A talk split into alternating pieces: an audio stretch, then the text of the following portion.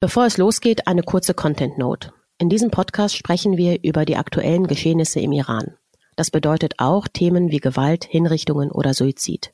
Bitte passt beim Hören auf euch auf.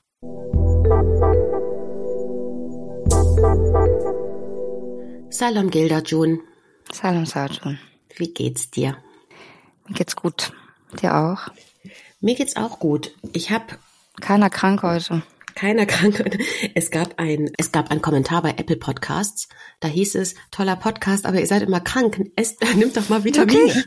Ich wusste das gar nicht, als ich gerade das um krank gesagt habe. Nehmt mal was? Also ihr solltet mal vielleicht Vitamine nehmen. Toller Podcast, aber ihr seid, ihr seid so oft krank. Geil, das hast du mir erzählt. Jetzt on air? Okay. Wir sind gar nicht mal krank. Hat jetzt gepasst. ihr seid jetzt eigentlich mal keine krank. Das stimmt. Und Gilda, ich habe, wir haben gerade kurz vorher im Vorgespräch schon drüber gesprochen, aber du hast gerade, ähm, ich habe heute Morgen gesehen, dass ihr gestern bei der Republika, du und Natalia Amiri Standing Ovations bekommen habt. Ja. Jetzt müssen wir mal sagen, warum? Was habt ihr da für tolle Ich weiß es nicht. Ich habe mich, ich, so gesagt, so, warum steht, stehen ja alle auf? Ich weiß nicht. Ich glaube, es ist das Thema einfach. Ich glaube wirklich, es war ja auch, also es war auch echt ein, einfach ein junges Publikum und so. Mhm. Ähm, also jung im Geiste, meine ich mhm. so. Also halt so Republika. Und ähm, ich glaube tatsächlich, dass die sich, dass die mit dem Iran halt gar nichts mehr zu tun haben und davon gar nichts mehr mitkriegen. Und gestern haben wir halt echt in einer Stunde schon geballt Informationen auch gegeben. Mhm. Ich glaube, das lag daran, dass sie halt echt so zum ersten Mal wahrscheinlich viele von ihnen also nochmal alles so auf den Punkt gehört haben, ähm, würde ich mal denken, weil ich klar, ihre einen Medien ist es ja praktisch nicht mehr. Das hat wahrscheinlich einmal was damit zu tun.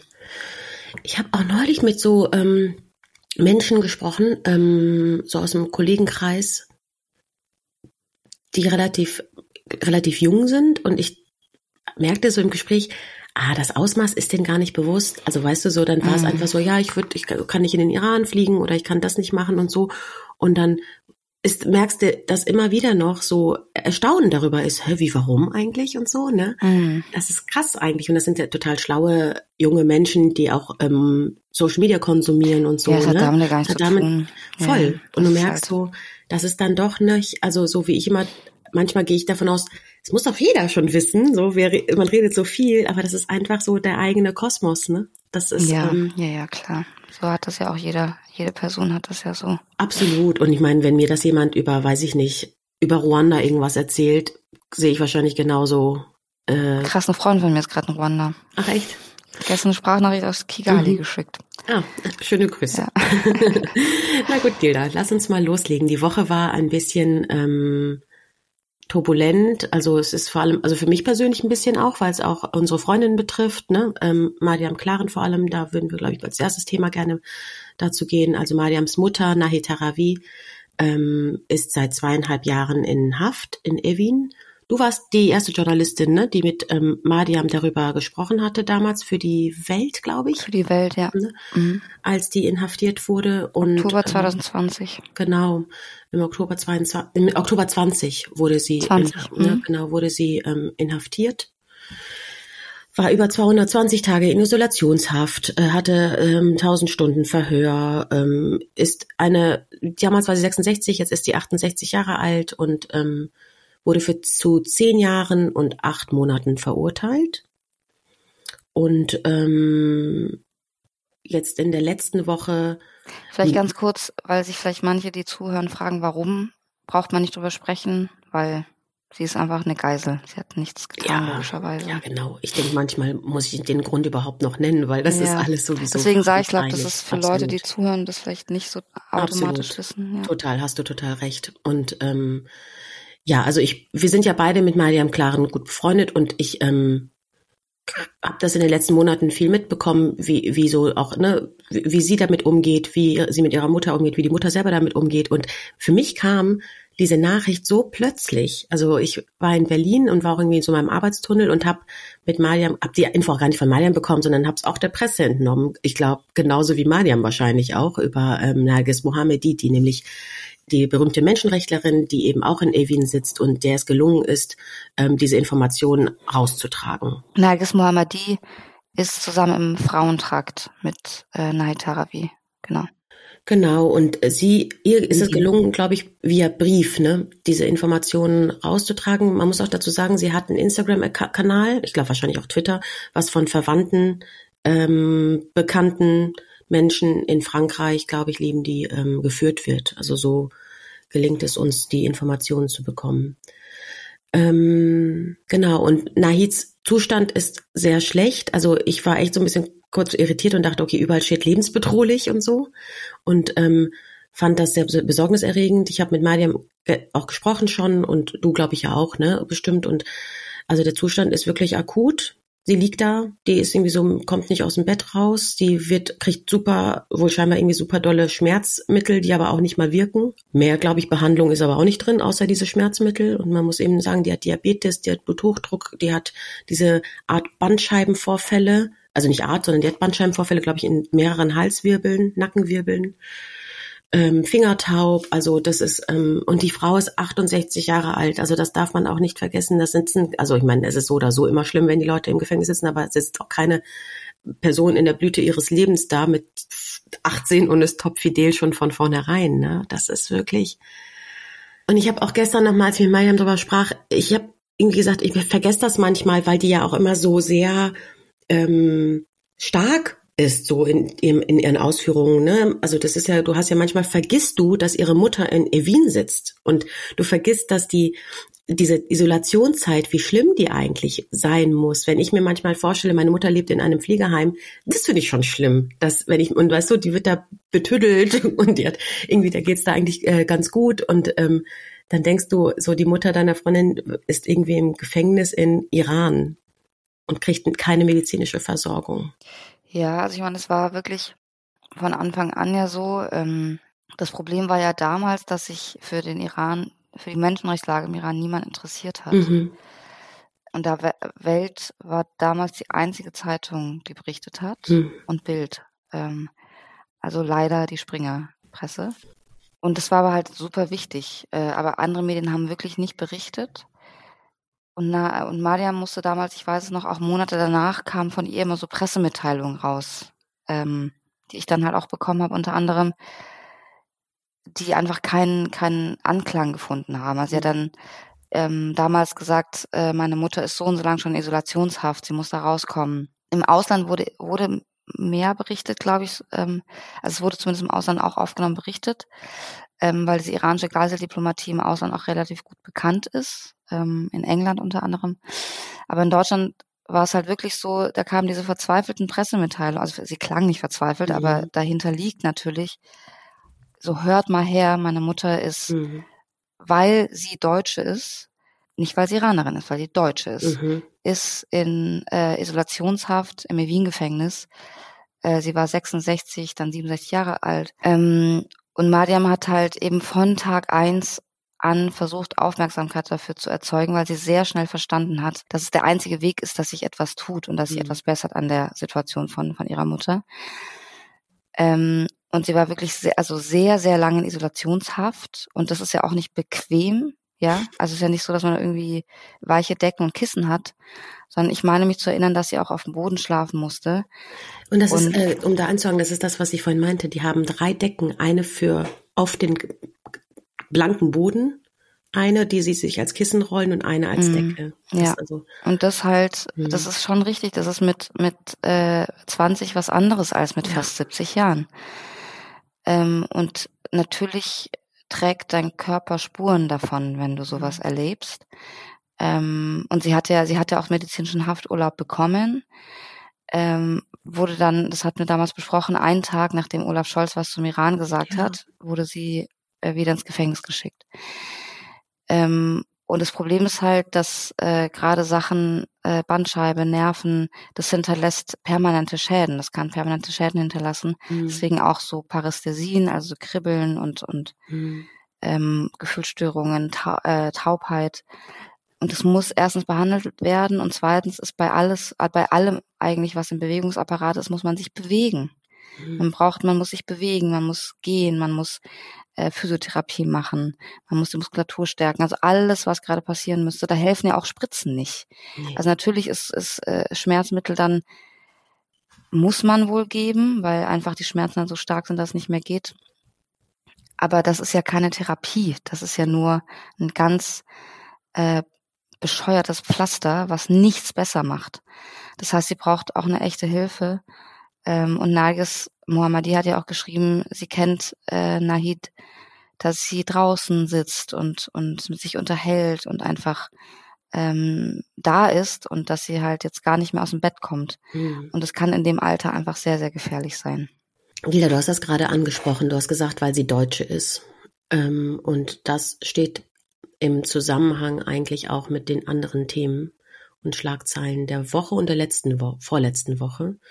Ähm, es gab einen Gefangenenaustausch zwischen der Islamischen Republik Iran und Belgien, beziehungsweise Europa eigentlich. Ne?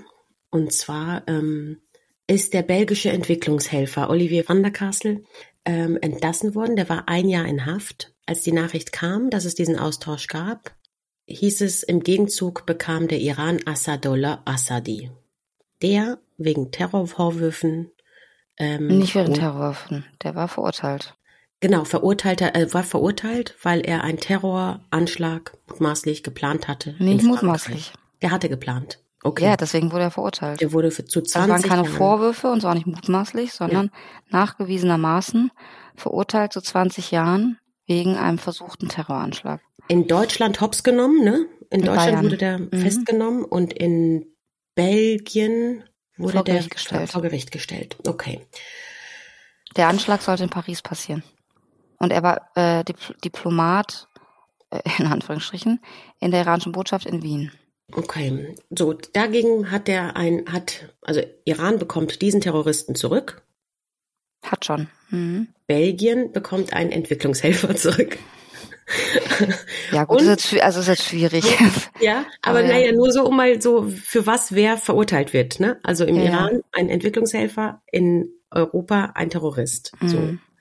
Und da weiß ich jetzt nicht, da bin ich jetzt mal auf deine Hilfe angewiesen. In den Tagen darauf gab es nochmal zwei Österreicher, die entlassen wurden aus Iran, aus iranischer Haft, iranisch Deutsch, also iranisch österreichische Staatsbürger. Österreicher auch mal als Deutsche bezeichnet. Ja, genau. Und ein Däne, dessen Name man nicht kennt. Also der ist, glaube ich, ähm, anonym und eben zwei Österreicher. Genau, Kamran Radedi und Massoud Mosaib. Genau. Und die gehören auch, und das ist meine Frage an dich, die gehören eigentlich auch in diesen Topf des Gefangenenaustausches, oder? Also ich glaube, es ist nicht eine eins zu eins Tausch. Gegen Assadullah Assadi? Genau. Weiß oder ich nicht. Kann man also das nicht, nicht offiziell. zusammennehmen? Okay. Nicht offiziell, ja. Offiziell ist es nur dieser Belgier, oder? Mhm. Okay, ich dachte, das gehört irgendwie zusammen, dass man das. Also es gehört, natürlich gehört es politisch zusammen, aber es sagt ja keiner. Äh, offiziell ist es, ist, also Belgien kann ja nicht quasi für Österreich und für Dänemark und mhm. was was ich alles verhandeln. Aber die Franzosen kamen ja äh, auch äh, vor ein paar Wochen frei. Das ist alles mhm. eine Melange quasi. Mhm. Also es gehört alles natürlich zusammen. Der Oman hat ja vermittelt. Mhm. Und das ist natürlich alles miteinander verbunden. Das mhm. ist gerade eine Art Charmoffensive des iranischen Regimes ähm, die quasi äh, auch also das wird nie so in der Zeitung stehen und das, das äh, wird auch nie offiziell irgendwie so heißen, aber meine, meine Analyse oder meine Ver Vermutung ist, dass sie sozusagen die Europäer auch dafür belohnen, in Anführungsstrichen, dass sie die Klappe halten. Mhm. Also dass sie zu den Hinrichtungen nichts sagen, dass sie weiter zu den mhm. Protesten nichts sagen, dass es keine Sanktionen gibt oder halt so Sanktionchen mal wieder. Mhm. Ähm, und das ist sozusagen, seht ihr Europa, wenn ihr euch benehmt, dann geben wir euch auch eure Leute zurück. Aber eben nicht die Deutschen. So.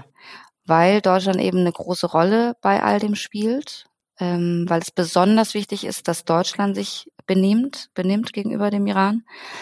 Und Deutschland ist einfach auch nicht, tritt nicht besonders in Erscheinung dass, äh, dass es seine Geiseln zurückholen möchte. Also man hört ja nicht besonders viel. Man hat jetzt auch, dass Nahid, äh, dass es Nahid Tarawi schlecht geht, hat man auch noch nichts gehört bisher. Ähm, das heißt, äh, zwei Deutsche, der eine, äh, dem droht die, das, die Hinrichtung, äh, Jamshid Sharmat, und die andere ist in gesundheitlicher Gefahr. Ähm, die sind weiterhin da. Äh, und die anderen werden eben Stück für Stück gerade freigelassen und das eben als ähm, es ist immer besser für euch, wenn ihr mit uns verhandelt. Das ist sozusagen das Signal. Also ich habe mehrere Fragen. Also ich habe einmal die Frage, ganz plump, die hast du jetzt eigentlich schon angefangen oder angerissen. Warum gelingt Deutschland nicht daran, erstmal wertfrei, was wir von diesen Deals überhaupt halten, ne? Aber wenn dieser Deal gerade stattfindet, warum gelingt es Deutschland nicht, auch damit einzusteigen, sich auch an den Tisch zu setzen und sagen, das sind meine StaatsbürgerInnen, ich möchte, dass die freikommen, wenn es diesen Deal sowieso schon gibt. Wie wir den finden, würde ich gerne danach besprechen, aber. Das kann ich nicht seriösermaßen beantworten. Ich weiß es nicht. Ich weiß nicht, was für Gespräche geführt werden, wurden. Ähm, ich weiß nicht, äh, was da die Absprachen waren. Und natürlich gab es Absprachen, und zwar mhm. zwischen den EU-Ländern und zwischen allen den betroffenen mhm. EU-Ländern und dem äh, Regime. Aber in jedem Fall ist es dem iranischen, beson äh, iranischen Regime besonders wichtig, wie Deutschland sich verhält. Mhm. Das ist einfach, das ist ausschlaggebend. Als wichtigster Wirtschaftspartner, als traditionell enger Partner in der EU und als eben ähm, Land in der EU, das, das viel zu sagen hat in Bezug auf die gemeinsame Außenpolitik. Mhm. Und Deutschland hält eben diese stille Diplomatie sehr, sehr hoch, schon, schon immer, die sogenannte stille Diplomatie. Und es nützt dem iranischen Regime sehr. Und ich habe so das Gefühl, dass das iranische Regime in, m, extrem m, seine Macht über Deutschland ausspielt. Das ist mein Gefühl. Ähm, und die Macht spielt es besonders aus, wenn es eben ausgerechnet die deutschen Geiseln nicht freilässt. Damit zeigt das iranische Regime, wie sehr es Deutschland in der Hand hat und möchte, glaube ich, damit aus Deutschland ähm, herauspressen können, was nur geht. Unter anderem, wenn die Repression wieder größer wird, wenn es wieder Proteste gibt. Ähm, ich meine, die Hinrichtungswelle ist schon historisch mhm. groß. Mhm. Ähm, dass, dass Deutschland auch da nichts mehr tut. Und auch nicht sowas wie äh, in Genf äh, im Menschenrechts äh, im UN-Menschenrechtsrat, dass es da nicht zur Verurteilung Irans nochmal kommt, was ja schon mhm. mal passiert ist. Ähm, also Iran möchte, dass Deutschland stillhält. Und das tut's ja auch. Was hältst du von diesem Gefangenenaustausch, Gilda? Also ich glaube, da muss man zwei Ebenen unterscheiden. Also einmal die individuelle Ebene. Mhm. Die ist einfach, also das kann sich, glaube ich, jeder Person, jeder Mensch vorstellen, wenn der eigene Vater, die Mutter, Geschwister, Ehemann, was auch immer mhm. im, in den Händen eines, eines terroristischen Regimes ist, dann gibt es nichts, was man nicht tun würde, damit diese Person wieder bei einem, bei, bei einem ist. Und das wäre bei uns, bei mir zumindest nicht anders, mhm. weil der Schmerz so überwältigend groß ist, dass da einfach kein, nichts anderes Platz hat. Und das finde ich auch sehr, sehr, sehr verständlich. Mhm. Und jedes Leben, das, das aus den Klauen dieses Regimes gerettet wird, ist gut. Mhm. Jedes einzelne Leben, jedes, jedes einzelne Leben hat Wert. Deswegen kann man das auch nicht irgendwie aufwiegen. Mhm. Gleichzeitig hat sich, äh, hat sich die EU natürlich auch irgendwie selber in diese Situation gebracht, dass es erpressbar ist überhaupt. Also seit 2015, das hatten wir auch schon mal gesagt, ähm, hat sich das iranische Regime auf Europa spezialisiert mit den Geiseln. Davor waren es ja die Amerikaner, mhm. jetzt ist es Europa, das hat Gründe. Ähm, das hat die EU sich selber eingebrockt gegenüber mit ihrer Politik gegenüber dem iranischen Regime des äh, Nachgebens, des ähm, Nicht-Outcallens, des, dieser stillen Diplomatie. Das ist alles Folge davon, weil man eben weiß, die EU ist erpressbar.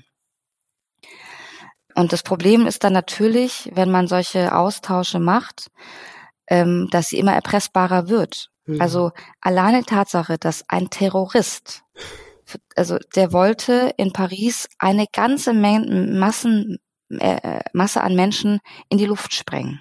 Während einer Kundgebung, ne? Genau. Mhm. Und das hätte auch nicht nur IranerInnen getroffen, sondern das hätte, das hätte sehr viele Menschen getroffen. Mhm dass man so einen Menschen, der, der verurteilt wurde dafür, der einen Terroranschlag geplant hat, ich meine, ich mich zu erinnern, dass er je, derjenige da war, der den oder sein sollte, der den Sprengstoff mhm. äh, übergeben sollte. Ähm, oder schon übergeben hat, weiß ich, das weiß ich jetzt tatsächlich nicht. Dass so eine Person freikommt und wieder handeln kann, wie sie will. Die ist ja im Iran aufgenommen worden wie ein Heiliger, wie Jesus Christ persönlich er ist wieder zu Hause, unser verlorener Sohn. das ist einfach, das, das wird weitere Menschen in Lebensgefahr bringen. Mhm. Einfach weil das iranische Regime sich wie Hulk fühlt. Wir mhm. können machen, was wir wollen. Wir bringen um, wen wir wollen. Die werden weiter Terroranschläge in Europa planen und ausführen. Es kann sein, dass einer der nächsten großen Terroranschläge in, in Europa äh, durch den Iran ausgeführt wird. Es ist sehr, sehr äh, ähm, logisch und rational, das anzunehmen. Und das ist natürlich eine Katastrophe. Das ist einfach, also dass man da so weit geht, einen Terroristen freizugeben, das zeigt, wie schwach die EU ist, wie wahnsinnig schwach die EU ist im Vergleich, im, im, in Beziehung zum iranischen Regime. Und das muss einem schon Sorge machen. Und das meinte ich gerade, ne, als ähm, ich meinte Entwicklungshilfe gegen Helfer gegen Terrorist. Das ist einfach, was für zwei politische Systeme hier gerade einen Handel betreiben. Also auf europäischer Ebene, also wo ein Terrorist verurteilt wird zu 20 Jahren und auf iranisch, also islamische Republik-Ebene ein Van der Kastel, der Entwicklungshelfer ist und so 40 Jahren und 74 ähm, Peitschenhiebe Ja gut, der Vergleich ist natürlich, der ist bisschen billig, aber ja, ich meine, ja, in der, in der Türkei werden auch äh, Leute zu Terroristen verurteilt, die irgendwie nichts gemacht haben als kurdischer Partei. Nee, nee, aber das was heißt billig. Es geht ja darum, dass du sagst, ähm, also europäisches Recht verurteilt einen echten Terroristen, iranisches Recht 0,0 und das sind diese Leute, die absolut keinen Rechtsstaat haben, aber du machst als demokratischer Staat oder demokratische mhm. EU ein, ein Geschäft mit denen. Und ja, das, klar, ist die, das stimmt, und das ja. ist die Ausgangssituation. Die Ausgangssituation ist, du hast einen normalen Bürger, der nichts getan hat, der verhaftet wird, unter deren Recht. Also da, das, darauf will ich hinaus. Also es ist nicht so 40 Jahre gegen 20 Jahre, sondern die Systeme, die dahinter stehen, sind so grundverschieden und die gehen aber in Handlung miteinander, mm. in Verhandlung miteinander um Menschenleben. Ne? Das ja, ich also wenn die verhandeln würden äh, für Menschenrechte, wäre mir das total recht. Mm. Aber das mhm. machen sie ja nicht. Ja. Also ja, das, ja, also genau, absolut. ja. Gilda, ich habe mich wieder natürlich an die Terrorlistung erinnert gefühlt und habe mich ich, ähm, gefragt, also wir, wir können die Revolutionsgarden nicht auf EU-Ebene auf die Terrorliste setzen, weil wir müssen den nachweisen, dass auf europäischem Boden Terroranschläge vollzogen. Und jetzt glaube ich, und das ist vielleicht ähm, ein Fehler in meinem Kopf, aber es hieß doch auch immer, versucht wurden. Und dann habe ich bei der Recherche gedacht, es gibt doch diesen Assadullah. Warum, äh, warum ist das denn kein Pro-Argument für die Terrorlistung der EU, wenn sie eigentlich immer gesagt hat, es muss das gerichtlich muss das nachgewiesen worden sein und so, ne? Da habe ich ein Fragezeichen. Hast du, kannst du dir das erklären? Also vielleicht habe ich auch irgendwo einen Denkfehler, ehrlicherweise, weiß ich gerade nicht. Nee, als du gerade gesagt hast, die äh, Revolutionsgarden werden nicht terrorgelistet, weil es, weiß nicht, was du gerade gesagt hast, aber mhm. war es kein Anschlag oder so gab, habe ich, wollte ich gerade so, habe ich innerlich gedanklich so gesagt, die wird nicht terrorgelistet, weil die EU das nicht will. Also das ist der Grund. Das ist meines Erachtens der Grund. Ja. Und da, da spielt es keine Rolle, ob jetzt irgendwie Terroranschläge geplant wurden oder mhm. ausgeführt wurden. Oder ich meine, wir haben jetzt genug Revolutionsgarden, haben jüdische Einrichtungen mhm. in Griechenland, in NRW, wo auch immer noch äh, mhm. ausspioniert, um die anzugreifen. Genau, deswegen. Der Grund mhm. ist, dass, dass äh, es da keinen Konsens in der EU gibt, dass äh, viele EU-Staaten das überhaupt nicht wollen. Haben wir auch letztes Mal, glaube ich, schon besprochen. Ähm, deswegen das hat damit nicht so viel zu tun. Würde ich jetzt sagen. Na Juti. Ähm, zuletzt ist vielleicht nochmal wichtig in dem ganzen Kontext von globalen Entwicklungen zu sagen. Es gab gestern eine Meldung, da hieß es, der Iran baut die Hyperschallrakete. Die soll, also laut iranischen Nachrichtenagenturen, die soll, ähm, wie hieß der, wie hieß das? Sie hatten das da irgendwie auf so Werbeflächen irgendwie angebracht, ne? Und da hieß es doch in weniger als 400 Sekunden nach Tel Aviv oder irgendwie sowas. Und auch in Hebrew, Hebrew also auch auf Hebräisch geschrieben. Auch auf Hebräisch geschrieben. Damit die Israelis das verstehen. Weil sie es sonst nicht verstehen würden. die können kein Persisch, weißt du? Wie schätzt du das ein? Ich meine, das ist eine News aus dem Iran. Das ist ähm, wir sagen ja eh immer, seid vorsichtig mit so einen Infos dabei. Ist das jetzt einfach nur den harten markieren und sagen, hallo, hier sind wir, wir sind voll fortgeschritten oder wie, wie ernst nimmst du diese, diese Nachricht? Also ernst muss man sowas immer nehmen. Das ist ja ein ganz klares Zeichen an Israel. Wir können euch angreifen, hört auf, unsere Atomanlagen zu ärgern. Mhm. Ähm, und, und kommt gar nicht auf die Idee, ähm, unser Atomprogramm zu stören. Mhm. Das ist für mich die, die, die underlying message. Mhm. Und das ist also verschiedene Sachen einfach. Die wollen einmal natürlich ihre Macht demonstrieren, die Proteste ähm, der letzten Monate haben uns gar nichts angetan. Wir sind voll da, wir sind aggressiv wie immer, wir sind machtvoll wie immer, wir können weiterhin machen, was wir wollen, machen sie auch. Ähm, ich meine, die sind der einzige Staat der Welt, der offen den Angriffskrieg in der Ukraine unterstützt, außer Belarus. Also nicht unterstützt, mit Waffen unterstützt, sorry. Mhm. Und das ist natürlich, also das ist natürlich äh, eine klare, äh, klares Signal ähm, an die Welt und an Israel, dass sie Israel zerstören können, wenn sie es wollen, was natürlich mhm. nicht so ist, äh, das, also an, an diesem Punkt jetzt, aber das soll die Nachricht sein, der Allmacht und dass man ja nicht auf die Idee kommen soll, ähm, das iranische Regime abzuschreiben oder es, es stürzen zu wollen oder es zu sanktionieren, weil es ist stark, es ist mit Russland, es ist mit China, es ist ähm, für die Ewigkeit gebaut ähm, und das ist so, das ist so das, was sie zeigen wollen. Gilda, ich glaube, wir kommen mal zum Ende. Ich würde ganz zum Schluss gerne noch mal einen Artikel ansprechen, den hast du auch ähm, gelesen aus dem Iran-Journal. Ich glaube, das fasst so ein bisschen auch meine, also meine Gefühle oder meine ähm, Gedanken, die ich so in den letzten Wochen hatte, wenn man eben sieht, was passiert auf so weltpolitischer Bühne, dass es irgendwie gefühlt immer noch, ich immer noch den Eindruck manchmal habe, ach, es geht weiter wie gehabt für die PolitikerInnen und VertreterInnen im Westen. Und es gab einen Artikel von einer, also anonymen Person im Iran-Journal aus dem Iran, die, ähm, der wirklich empfehlenswert ist, mal selbst zu lesen. Also wir können ich fand so ein paar Aussagen einfach sehr sinnbildlich und bezeichnend, die darin mhm. Ähm, vorkamen, weil es irgendwie doch auch nochmal zeigt, wie die Enttäuschung auch im Land ist über das, was eben außerhalb Irans in der EU nicht passiert. Ne? Ja, ich meine riesig. Also ähm, und zwar bei bei sehr sehr vielen Menschen und das und das, dass die Menschen auch nicht jeden Tag auf die Straße gehen und weitermachen, hat auch nicht, natürlich nicht nur und auch nicht zum größten Teil, aber auch damit zu tun, dass die internationale Gemeinschaft die Protestierenden hat äh, liegen lassen, im Stich gelassen hat, wirklich. Ähm, und die Menschen halt denken, also was, was soll denn noch passieren, dass die Welt versteht, dass wir dieses Regime nicht mehr wollen? Die haben alles, sie haben Kinder getötet, gefoltert, ähm, wir wissen seit dem Amnesty-Bericht im März eben, dass Kinder auch systematisch vergewaltigt werden. Also was, was soll denn noch passieren, damit die uns helfen? Ähm, also Sanktionen und so weiter und so fort, haben wir ja schon in vielen Folgen drüber gesprochen. Und deswegen, weil das nicht passiert und wohl auch nie passieren wird, dass sie denen zur Seite springen, ist wirklich die Wut unfassbar groß. Und da sind halt sehr viele Aussagen in diesem Text, ähm, die das zusammenfassen. Und das finde ich echt einen ganz, ganz besonderen Text, weil sie, weil die Person auch ähm, Aussagen von vielen anderen Menschen gesammelt hat. Also sie mhm. hat das sozusagen auch zusammengetragen. Es ist jetzt nicht nur ihr, ihre Gedanken, sondern ganz, ganz, ganz viele Zitate von anderen Menschen. Ähm, ich kann ja so mal zwei, drei vorlesen. Gerne. Ähm, die Hände der westlichen und östlichen Regierungen sind mit dem Blut der iranischen Jugend befleckt. Das ist eine Aussage. Die andere, niemand aus dem Ausland wird uns zur Seite springen. Das Überleben der Islamischen Republik liegt im Interesse des Westens und Ostens. Nächste, wir sind die Menschen im Nahen Osten. In den Augen des Westens sind Angst, Folter und schreckliche Tode ein Teil unseres Schicksals. Und ähm, eine noch. Unsere Seelen sind schon gestorben. Wir opfern unsere Körper für die Freiheit. Also es ist ein sehr, sehr guter Text ähm, sehr intensiv und wirklich sehr, sehr lesenswert. Ja, total. Ähm, ich komme zu meinem Tipp der Woche, der ehrlich gesagt auch ähm, kein Stimmungsaufheller ist. Und zwar ähm, war ich gestern Abend auf einer Lesung.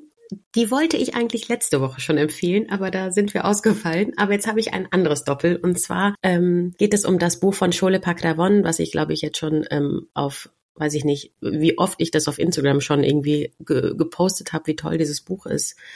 Schole Paklavon und Steffi Niederzoll haben das Buch geschrieben, wie man ein Schmetterling wird. Und ähm, Schole Paklavon ist Mutter einer von der Islamischen Republik hingerichteten Frau, Reyhane Jabari. Sie war im Alter von 19 Jahren, hat sie sich, ähm, wurde sie festgenommen, weil sie sich in Notwehr aus einer Vergewalt versuchten Vergewaltigung quasi herausretten wollte. und ist sieben Jahre später hingerichtet worden. Und ich habe Gilda wirklich, ich habe dieses Buch ich in vier, fünf Tagen gelesen und ich habe, glaube ich, noch nie so, und du weißt die Geschichte, du weißt, was passiert. Und ich habe wirklich beim Umblättern so Angst gehabt bei jeder Seite. Ich war so richtig so, es hat mich richtig, oh, niedergedrückt. Und das ist aber total wichtig, dass man sowas liest und sowas hört und diese Geschichten kennt. Und Steffi Niederzoll wiederum hat dann eben auch diesen Dokufilm gemacht, Sieben Winter in Teheran.